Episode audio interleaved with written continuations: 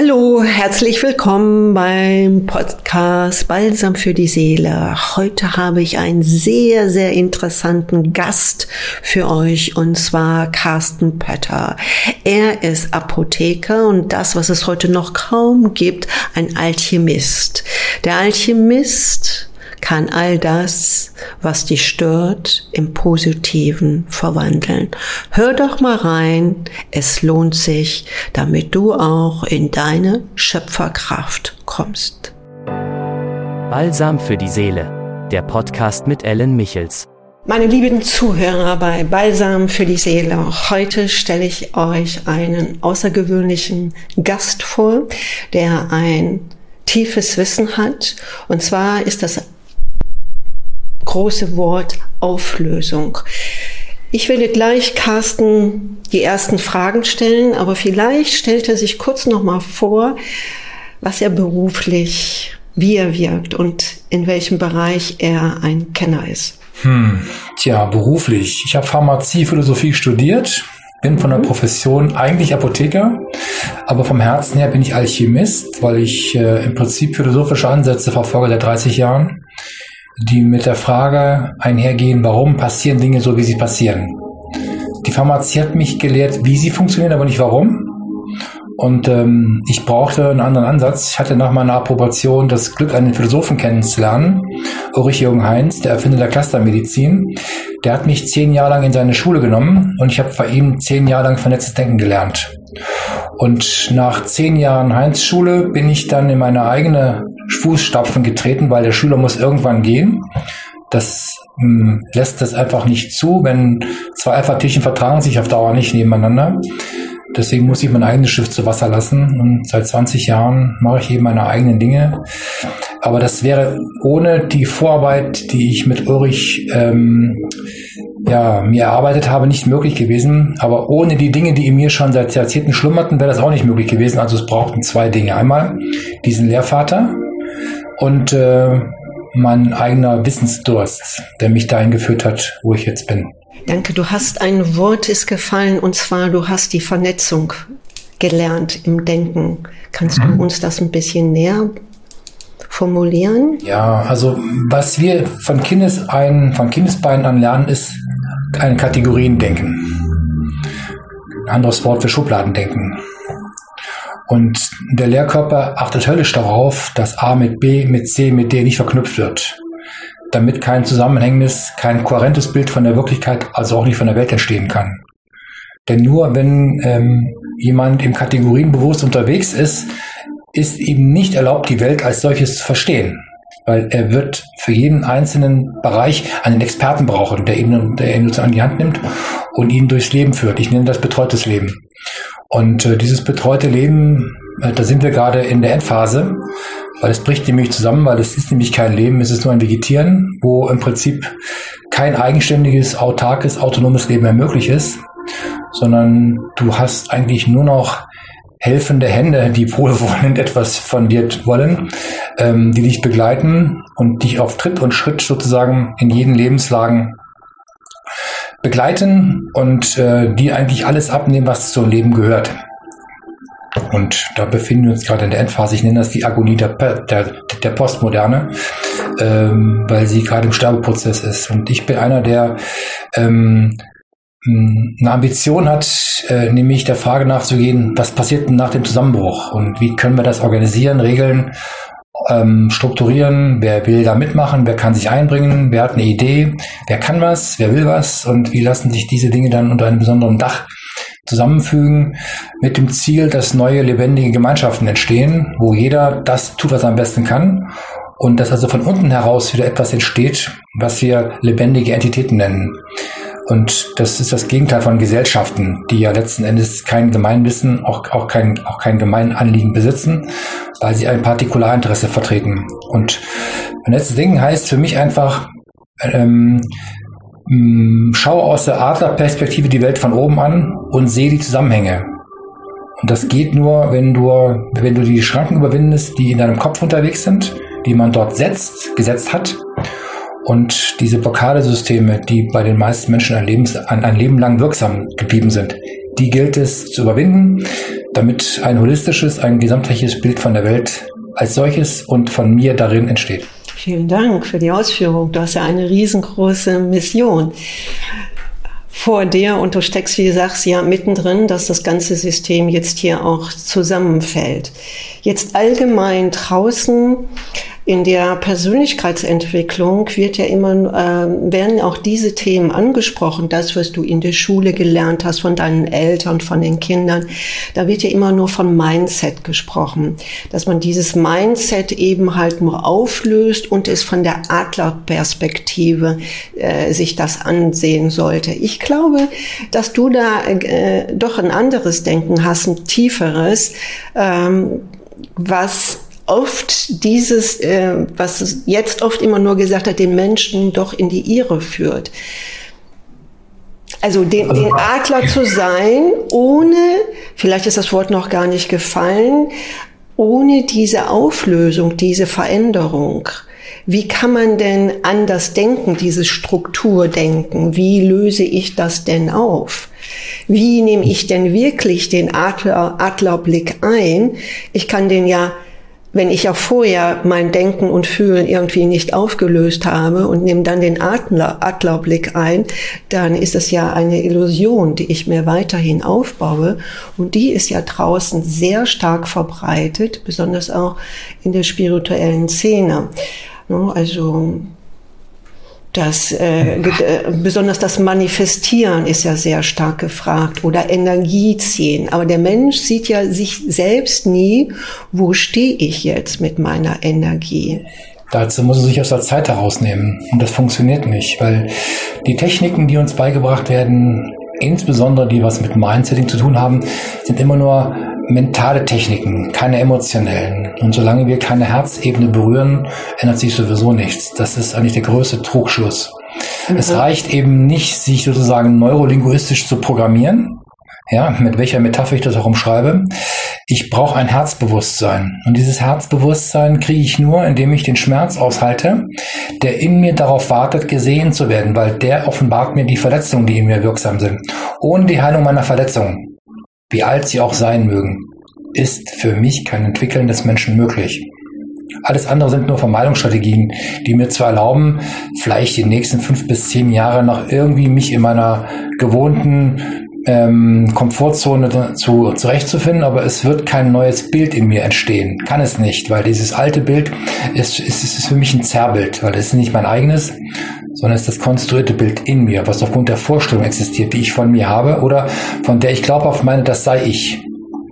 Ja, solange ich dieses Bild nicht überwinde und feststelle, was ist mein eigenes, unabhängig von dem, was da in mich hineinprojiziert ist, äh, bleibe ich auf der Stelle stehen. Ich werde dann nach der 12 nicht die 13 erreichen, sondern fange bei der 1 wieder an. Wir drehen uns im Kreis. Zwar professionell, aber es bleibt ein reines Zirkulieren um dich selbst. Das ist sehr nett gesagt, dass das sehr professionell natürlich geschieht. Also wir sitzen professionell in unserem eigenen Gefängnis, ja, als VIP-Leute kann man das so sehen, und unserem eigenen ja. Gefängnis. Ähm, welche Ideen hast du denn dazu? Weil du sprachst auch das Wort Herzensbewusstsein. Auch draußen wird oft immer auch dieses äh, Zeichen gemacht mit diesem Herz und geh in dein Herz. Aber kann ein Mensch, der dieses programmierte Denken haben, tatsächlich ohne weiteres ins Herz, in diese Emotion zu gehen? Wie sieht das denn mit den Emotionen aus? Na, ich unterscheide Emotionen von Gefühlen. Die Emotionen sind ähm, die Eigenschaften, die in uns ganz bewusst getriggert werden, um in diesem Weg nach innen nicht anzutreten. Das ist meistens Angst getriggert. Und wer in der Angst unterwegs ist, weil er glaubt, das Leben endet dann dort, wenn er diese Tür öffnet, ähm, dann ist das, ist das jemand, der sich perfekt ähm, an einer, an einer Kandare führen lässt. Ja, auch die ganzen Techniken, die ich so kennengelernt habe und die Mentaltrainer und die Gurus und die, ähm, ich weiß nicht, wie sie alle heißen, also all diese Profis, äh, die uns dann ähm, etwas angedeihen lassen möchten, um uns ins Herz zu führen, führen uns nicht wirklich dahin, weil sie das über das Gehirn machen, über den Verstand. Und der Verstand ist dazu erstens wieder gemacht, zweitens nicht geeignet und drittens dafür völlig unzulänglich, weil dafür hat er gar keine Qualität. Weil das Herz hat keine Ambition, das Hirn schon. Der Verstand will immer etwas. das Herz will gar nichts. Und solange ich mich im Wollen unterwegs befinde, äh, wird das, was ich mir zielführend vor Augen halte, sowieso Schiffbruch erleiden müssen. Weil Leben hat mit Wollen nichts zu tun. Ähm, Leben hat mit Leben zu tun. Und das setzt das Scheitern in Kauf. Das heißt, wenn ich meinen Scheitern nicht in Kauf nehme, also auf die Schnauze fliege, im Prinzip heißt es so, ich muss meinen Tod akzeptieren. Sonst gibt es gar kein Leben. Und den Tod akzeptieren ist nicht eine Metapher, sondern es müssen vor allen Dingen die Vorstellungen, die ich von dem Leben habe, die muss ich zu Grabe tragen. Tue ich das nicht, bleiben all die Anhaftungen, die ich über Jahrzehnte gepflegt habe, in mir lebendig, wirksam und damit auch dominant federführend. Ich kann letzten Endes ohne diese Blockaden, ohne diese Ablösung dieser Dinge, komme ich überhaupt nicht auf meine Herz oder in meine Herzebene hinein. Denn nur dort erfahre ich die Antworten. Komischerweise sind alle Antworten da, aber die Fragen werden nicht gestellt.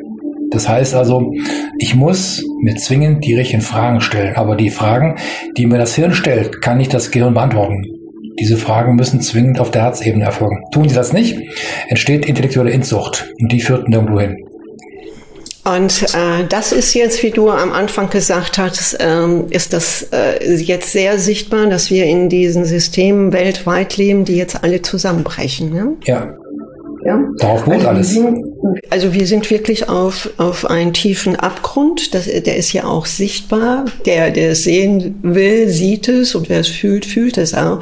Aber oft verschließen ja die Menschen die Augen und denken einfach nur, also ich soll positiv denken und schalte diese Angst ja aus. Ja, nur positives Denken bringt mich weiter und sie äh, haben auch nicht mehr den weiten Blick darüber hinauszuschauen.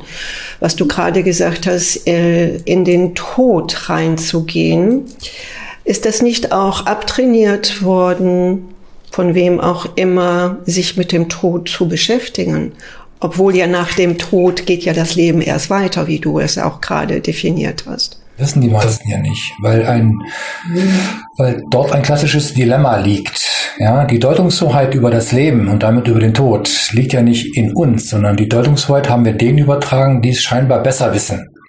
Ja, ich nenne das den katholischen Körper, der im Prinzip über dieses ähm, Expertenwissen ähm, ähm, seit 2000 Jahren und sozusagen über die Lehranstalten, die wir Wissenschaft nennen, von denen ich weiß, die gibt es nicht. Es gibt keine Wissenschaften, zumindest nicht in der Form, wie wir uns das vorstellen. Die Wissenschaft ist und war immer eine Hure. Sie hat immer dem gedient, der bezahlt. Also immer der, der anschafft, der bekommt die Informationen und alle anderen haben das Nachsehen. Und letzten Endes brauchen wir keine Wissenschaften, denn jeder ist Träger einer Universität in sich selbst. Ja, das Wissen, was wir bräuchten, bräuchten und brauchen, ist in jedem inhärent inwendig in ihm.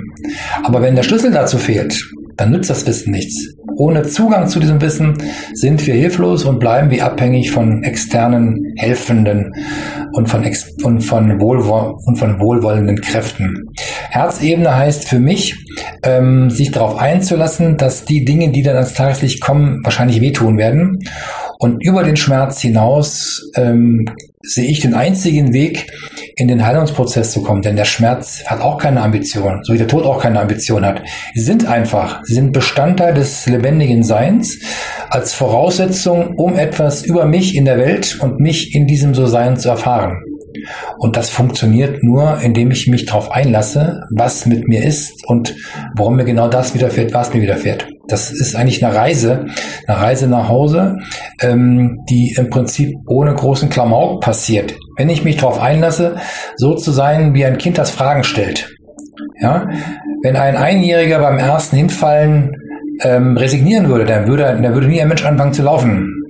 Der Erwachsene hat die Eigenschaften, dass beim ersten Hinfallen vielleicht nochmal aufsteht, beim zweiten auch, aber beim fünften Mal resigniert er und er landet dann in, er landet dann in der Depression, ja, mhm. weil er glaubt, er ist unfähig, alleine auf eigenen Füßen zu stehen und auch nicht zu laufen. Er glaubt das, mhm. ja, weil er nichts anderes kennt von der Welt. Und mir geht es darum, jemanden, der etwas bewegen will, erstmal sich zu bewegen und in der eigenen Bewegung erfährt, warum er sich bewegt. Und zwar so, wie er sich bewegt. Mhm. Ich glaube, dass es an für sich nicht immer ein Glaube ist, sondern dass es irgendwie eine feste Programmierung ist. Also es ist oft dann der Aberglaube, ja? Also nochmal, Glauben ist Programmierung, weil Glauben heißt nicht Wissen. Jemand, der weiß, muss nicht glauben. Mhm. Aber Wissen geht nur auf der Herzebene. Ja, ja. Also liegt dieser Funke, ich sage das einfach mal so, der göttliche Funke ja in uns allen. Das kann man ja in hm? in jedem. In jedem, in uns allen, ja. Ähm, das steht ja so viel in diesen heiligen Schriften.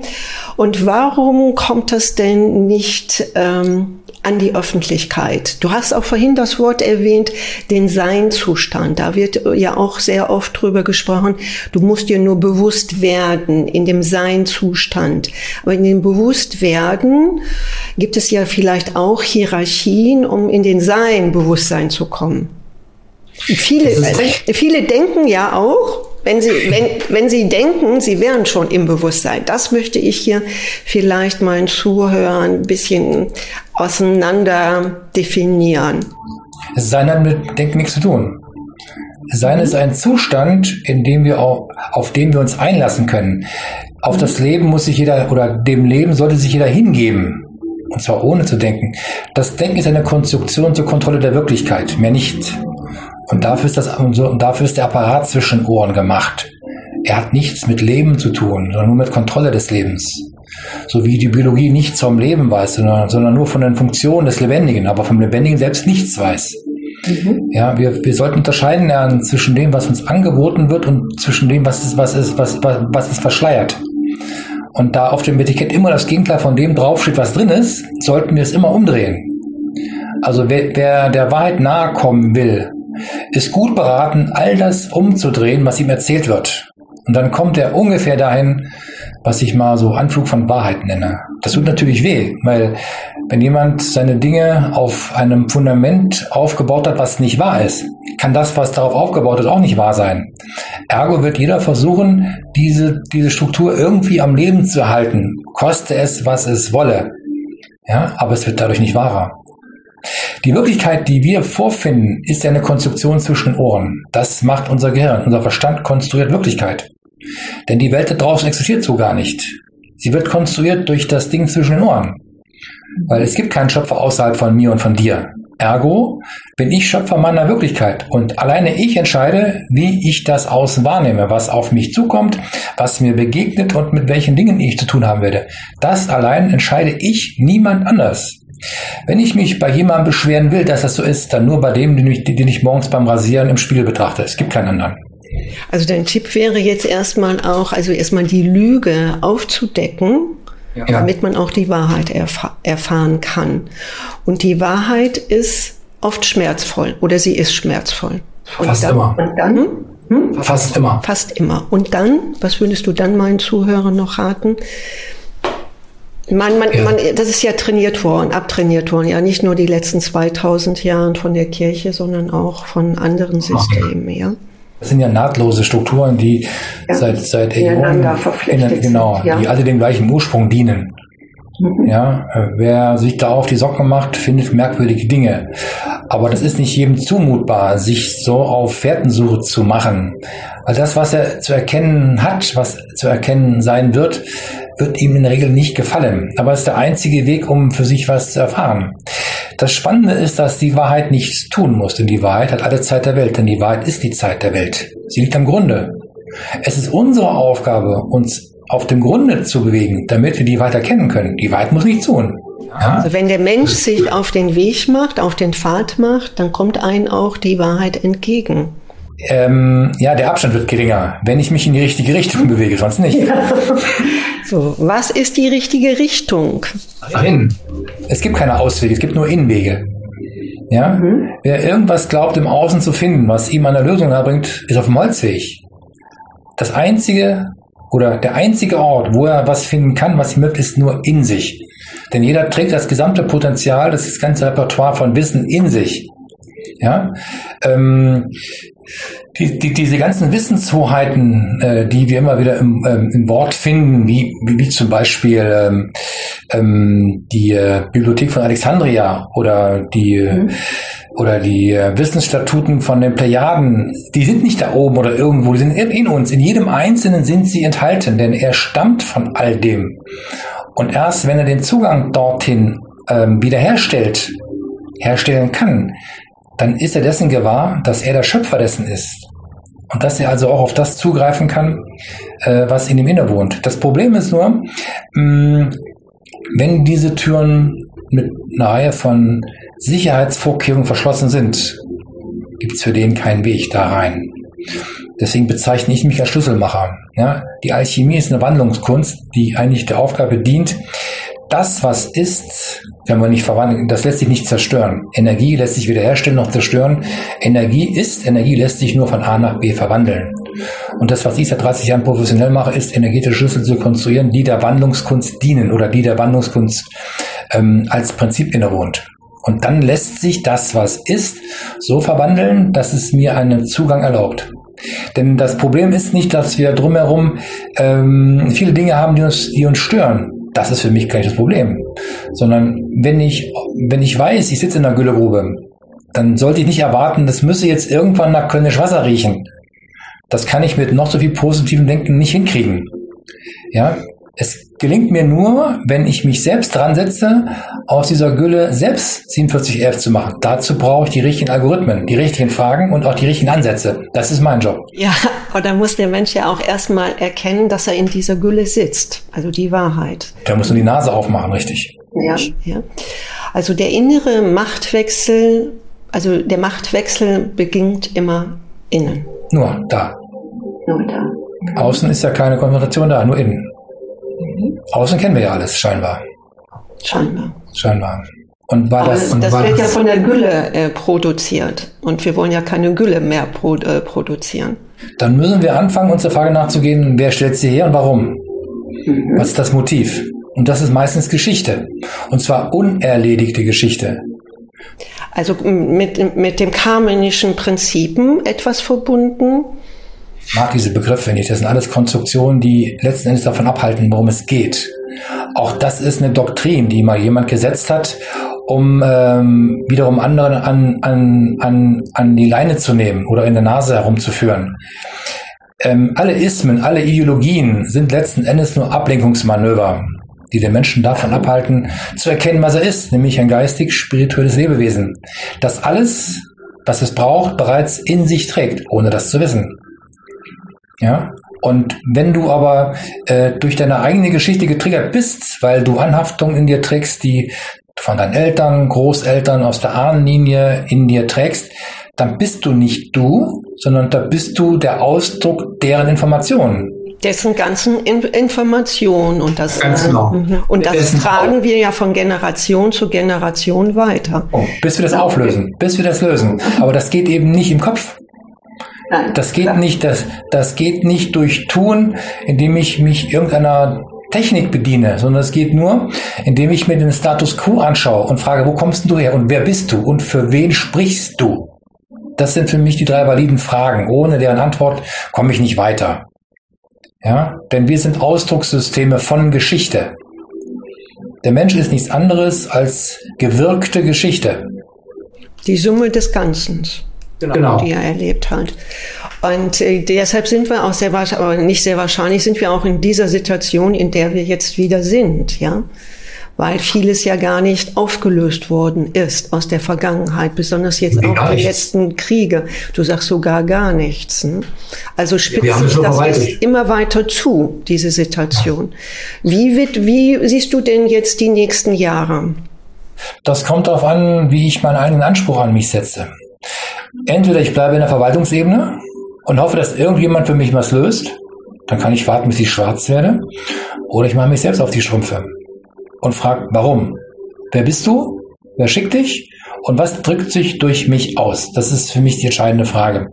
Wenn ich weiß, wer oder was sich durch mich ausdrückt, dann kann ich dem oder der das zurückgeben, was nicht zu mir gehört, aber was an mir anhaftet. Das geht nur durch Wandlungsprozesse. Nicht indem ich es bekämpfe. Das funktioniert nicht. Das ist sozusagen der Hegelsche Dreischritt. These, Antithese, Synthese ist immer Zerstörung. Sondern die Alchemie bedient sich des anathetischen, des schöpferischen Dreischrittes. These, Anathese, Synthese. Das heißt A, A' wird B. Das ist eben nicht zerstörerisch, sondern schöpferisch, weil am Ende etwas Neues entsteht. Etwas, was für sich selbst stehen kann und für sich selbst lebensfähig ist. Das ist eine völlig andere Vorgehensweise als der technische Hegelsche Dreisitz, der immer auf der Zerstörung beruht. Also jeder Mensch ist an für sich aufgerufen, sich zu besinnen. Oft hört man ja, dass in jedem eine Art Sehnsucht steckt, die, in den er nicht äh, definieren kann oder erklären kann. Aber ich glaube, das ist das, was du gerade erzählt hast, die sich dann auch diese Fragen zu stellen, wenn so eine Sehnsucht da ist. Warum bin ich hier? Warum mache ich das überhaupt? Wo geht mein Weg hin? Ja. Aber auch diese Fragen werden nicht wirklich vom Herzen beantwortet. Also der klassische Weg für mich ist, wenn jemand ein Problem hat, dann frage ich nicht, was ist das Problem, sondern wo, was kommt zum Ausdruck?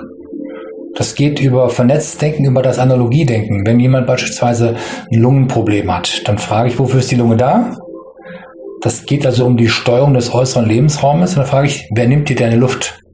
Wer raubt dir deinen Raum? Das sind die Fragen, die du stellen musst. Denn erst dann wird dir klar, warum deine Lunge so reagieren muss, wie sie reagiert. Tust du das nicht, dann schaust du nur die Lunge an. Aber die Lunge hat damit gar nichts zu tun. Die Lunge ist nur der Ausdrucksort des Problems. Ja, also die Seele zeigt dir letzten Endes über das Phänomen, was nicht stimmt. Aber das, was nicht stimmt, ist nur eine rote Lampe. Es macht keinen Sinn, die auszuwechseln oder auszudrehen. Die wird immer rot brennen oder rot brennen müssen, weil das dahinterstehende bleibt. Und die Klärung setzt voraus, dass ich verstehe, wer oder was mir meinen Lebensraum nimmt und das muss ich abstellen. Ich, es macht keinen Sinn, die Lunge zu behandeln, sondern ich muss der Frage nachgehen und und darauf eine Antwort finden. Wenn ich diese Antwort geklärt habe und dort eine Veränderung vorgenommen habe in meinem Leben, dann wird diese Lampe nicht mehr leuchten. Sonst nicht. Ja, aber auch sehr viele Menschen kenne ich, die nach außen alles haben, ja, und auch angeblich äh, gesund sind, aber trotzdem immer noch all diese, diese Sinnfrage haben, haben. Darauf wollte ich an für sich hinaus. Vielleicht ist das die Seelenstimme, die sie dann irgendwann mal hören und dass sie das mal einfach mal äh, lernen, tiefer in sich zu schauen. Das setzt ja voraus, dass diese Seelenstimme die eigene Stimme ist. Ob das nicht wissen ja, ja, aber man muss sehr wahrscheinlich das erstmal ähm, unterscheiden können. Wer denkt denn? Sollte man nicht erstmal versuchen, das Denken ein wenig zu reduzieren, also auch diese Qualität zu hören, weil oft hat ja das Denken, das Denken beim Menschen übernommen und nicht mehr die Schöpferkraft hat das Denken übernommen, sondern das Denken, was belegt ist, bedenkt den Menschen und fühlt auch den Menschen. Das ist der klassische Widerspruch, ja, ähm, was mhm. immer wieder zu Irritationen führt. Ähm, ich habe die Erfahrung gemacht, dass die, die sich mit solchen Fragen beschäftigen, sich erstmal die primäre Frage gar nicht gestellt haben. Sind sie schon da? Ich meine das ernst. Also, ja, viele von denen, die sich diese Fragen stellen, sind gar nicht da, sondern sie sind stellvertretend für jemanden da. Oder sie bilden jemanden ab oder drücken jemanden aus, der, wow. zwar, der zwar mit ihnen zu ich muss dich mal eben unterbrechen. Was hast du was ganz Wichtiges gesagt? Sie wissen gar nicht, wer sie wirklich sind. Das hat damit zu tun, dass die meisten Menschen äh, nur eine Transporthülle sind für etwas oder für irgendjemanden. Das heißt, sie funktionieren, perfekt, mehr das, oder weniger. Das ist ja schon der Schmerz. Das ist ja, ja sehr wahrscheinlich okay. schon der, der, der erste große Schmerz, diese Erkenntnis. Dass ich das gar nicht bin, was ich da glaube zu sein. Ja, aber das hat damit zu tun, dass wir eigentlich mit der, mit, mit der Lebensstiftung nichts mehr zu tun haben, sondern wir haben nur noch einen Funktionsbegriff von von Erzeugung, von Geburt, von Kindheit und von Heranwachsen. Das sind alles Dinge, die wiederum mit diesem Kategorienbewusstsein zu tun haben, was ich anfangs beschrieben habe. Das ähm, macht uns ganz weit weg von dem, was wir sind. Ja, und wer sich nicht heimisch, nicht häusig fühlt in sich, sollte der Frage nachgehen, ob er das überhaupt ist. Und in den meisten Fällen ist er das nicht. Ja, weil er, also ich habe die Erfahrung gemacht, dass ein Großteil derer, die unterwegs sind, entweder jemanden nachbilden, der gegangen ist. Das kann jemand sein, der in der Zeit der Schwangerschaft auch da war, aber gegangen ist, dessen energetisches Feld dann aber geblieben ist und in dieses Feld ich dann hineinschlüpfe und ich dann den oder die, die gegangen ist, ausdrücke. Ja, Stichwort verlorener Zwilling. Ganz, ganz häufig. Zweitens, ähm, mit einem Prozentteil genauso, fast genauso groß. Ähm, wenn eine Mutter ihr Kind tötet, bleibt der Uterus von dieser Information besetzt. jede nachfolgende Frucht wird als allererstes von dieser Energie eingefangen. Das heißt, dieser Embryo, der dort heranwächst, wächst in dieses energetische Feld hinein. Und der, der dann antritt, ist auch nicht der, der er von der Konzeption, der, der er von der Konzeption her ist, sondern ist dann der, das energetische Feld, was vor ihm unterwegs war. Ja, so Kinder, die nicht zur Welt kommen, sondern vorher gehen, wann auch immer, hinterlassen genauso ein Feld. Mütter, die das nicht wissen, nicht wahrhaben wollen und diesen Uterus nicht klären, energetisch, setzen eigentlich einen permanenten Stress, einen permanenten Reiz für die nachfolgenden Früchte. Denn dieser Uterus ist nicht frei. Und das ist meine Erfahrung seit, seit, seit fast zehn Jahren, dass ein Großteil Borderliner, ADS, Aufmerksamkeit-Defizitstörungen, Essstörungen, ähm, Depression, ähm, weiß der Geier was, also alles, was mit diesen Dingen zu tun hat, die mit der Nicht-Akzeptanz des eigenen So-Sein zu tun haben, damit zu tun haben, weil sie das nicht sind. Aber sie wissen nicht, wer oder was sie sind. Ja, weil alles, äh, was passiert, ist ja Energie, hat eine Frequenz, eine Information und sie vergeht Nein. nicht. Sie wird immer einfach Nein. von Generation zu Generation weitergetragen. Bis ich mich ihrer annehme. Punkt. Mhm. Mhm. Sonst bleibt das. Energie ist immanent. Und wie könnte sich das der Zuhörer sich vorstellen, wenn er jetzt wirklich in seine Schöpferkraft kommt? Wie würde denn dann sein Leben aussehen? Theoretische Frage. Er ja. muss, er muss, aber er muss, wir, wollten, wir müssen aber auch Denkweise ja. ein bisschen weiter ja, okay. was vermitteln. Bitte. Er muss als allererstes den, den er ausdrückt, erkennen und verabschieden. Tut er das nicht, wird er nie sichtbar. Ja? Solange er das nicht tut, bleibt der Teppich auf ihm liegen. Und dieser Teppich wird, wird ja, entschuldige, ich muss dich da unterbrechen, weil gerade hier so bei uns hier in der Szene wird jetzt immer so erzählt, werde sichtbar, komm in die Sichtbarkeit, ja. Und da muss ich auch immer ein wenig schmunzeln, weil du meinst eine ganz andere Sichtbarkeit. Richtig. Sondern die, ja, das, das da sollte der Zuhörer bitte nicht verwechseln. Sichtbarkeit mhm. ist etwas, was automatisch passiert, wenn das, was fremd ist, verschwindet. Das heißt, das ist also ein aktiver Vorgang. Ich muss das, was durch mich wirkt, erkennen und verabschieden. Erst dann werde ich selbst überhaupt erst antreten können. Ja, das geschieht automatisch. Aber ich kann mich nicht herstellen, indem ich mich sichtbar mache. Das ist auch eine mentale Konstruktion, die nicht funktioniert. Das ist auch so ein Mindset, was viele glauben, so funktioniert. Ich müsste nur dies und jenes tun. Das funktioniert nicht. Ja, das Ganze funktioniert nur, indem ich mich sozusagen tatsächlich dem widme, dem zuwende, was in mir ist und wirksam ist. Ich muss mich dieser Kraft zuwenden.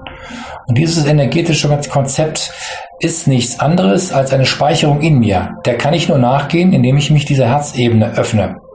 Und dazu baue ich eben meine, meine alchemistischen Schlüssel, die mir genau das gestatten. Ja? Deswegen Ganz individuell ja, dann auch. Ne? Richtig. Mhm. Das kann man individuell, letztlich aber auch kollektiv machen, weil ich weiß, wie Schöpfung funktioniert. Ich, man kann diesen Schöpfungsprozess nachsimulieren. Und der gibt jedem etwas an die Hand als, ähm, als, äh, als Vektor, also als Richtungsgeber, dass der mir erlaubt, mich selbst hinter meine eigenen Kulissen blicken zu lassen. Das funktioniert. Und erst dann, wenn ich das erkenne und den oder die verabschiede, die durch mich wirkt und die dann geht, erst dann trete ich hervor. Vorher nicht. Also muss also sein Sein Bewusstsein erst erkennen und dann ist man auch parallel in der Sichtbarkeit und Richtig. parallel in dieser Schöpferkraft. Ja. Und dann wird, wird das, was wir jetzt gerade haben als Systeme, die würden sich ja alle auflösen. Korrekt. Weil sie haben keinen Befund mehr und auch keinen Bestand mehr. Weil sie sind nicht aus, sie sind, sie sind aus sich selbst nicht begründet.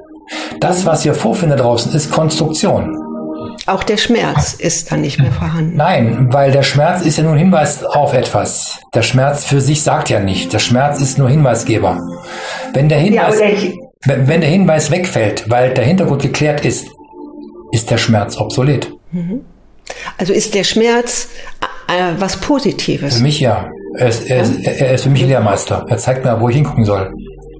Also ich hoffe, was, dass es sehr viele Zuhörer doch anregt, in ihre eigenen Schöpferkraft zu kommen. Carsten, hast du denn noch, ich meine, du hast jetzt schon so viel Input gegeben, hast du denn noch einen speziellen Hinweis in dieser Zeit, in der wir leben? Ist das so ein Ruf? Kommt da jeder durch? Man sagt ja immer, ja, in jedem steckt es, aber äh, kann jeder diesen Ruf folgen? Im Prinzip schon. Wenn er auch das hören will, was ihm wahrscheinlich Schmerzen bereiten wird. Das ist die mhm. Voraussetzung. Ähm, wer weitermacht, weiß ich nicht. Die Voraussetzung ist, dass er sich gestellt hat. Und zwar sich selbst. Ja, und das funktioniert nur mit leichtem Gepäck. Wer alles mitnehmen will, der wird es schwer haben, durchs Nadelöhr zu laufen. Weil er wird dann irgendwann hängen bleiben, vermute ich mal.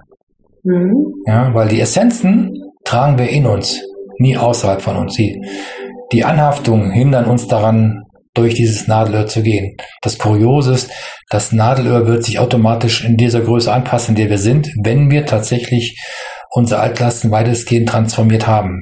Ansonsten wird das schwierig. Aber es lohnt sich auf jeden Fall ins Nadelöhr äh, hineinzusteigen, das zu betreten. Auch sollte eventuell hier nicht durch einen Schlag sich alles positiv verändern. Wir leben doch auch weiter, oder? Auch das ist der Vorstellungsschule, die sich in meinem Gehirn konstruiert. Mhm. Nochmal, was wir zwingend tun sollten, ist unsere Vorstellung von dem zu Grabe zu tragen. Das ist der Punkt. Das, was wir da uns vorstellen von der Welt, hat jemand dahingestellt. Es wurde uns da vorne hingestellt. Es sind nicht unsere Bilder. Es sind die Bilder, die da jemand hingestellt hat, um uns dorthin zu bringen. Das zu tun, was wir tun. Also Autonomie setzt voraus, sich sozusagen dessen klar zu machen, dass das da vorne nicht die Wahrheit ist, sondern nur die Wirklichkeit. Und die Wirklichkeit ist die Summe dessen, was wirkt. Und wirken kann nur das, was in mich hineingesetzt wird. Sonst nichts. Sonst wird es ja nicht wirken. Aber ich habe die Fähigkeit, das, was wirkt, zu verändern, indem ich mich nach innen bewege. Das setzt voraus, dass ich mich den Dingen stelle, die dort darauf warten, von mir gesehen, erkannt und verwandelt zu werden. Das ist das ganze Geheimnis. Ja, dann bedanke ich mich, Carsten. Dann hast du so an für sich das Schlusswort gesagt, wann das einfach das Geheimnis ist. Ich habe sowieso auch immer so die Erfahrung gemacht, dass das Simple, das Einfachste, das Wirkungsvollste ist. Nur man muss es wissen, diesen Weg zu gehen. Und äh, das wünschen wir jedem Menschen, dass er sich da auf den Weg macht. Und wenn er mehr erfahren möchte, dann nimmt er einfach mit dir Kontakt auf. Wir werden das unten nochmal in dem Text reinschreiben. Und dann bedanke ich mich erstmal recht herzlich bei dir, lieber Bitte schön. für deine Information. Danke, danke.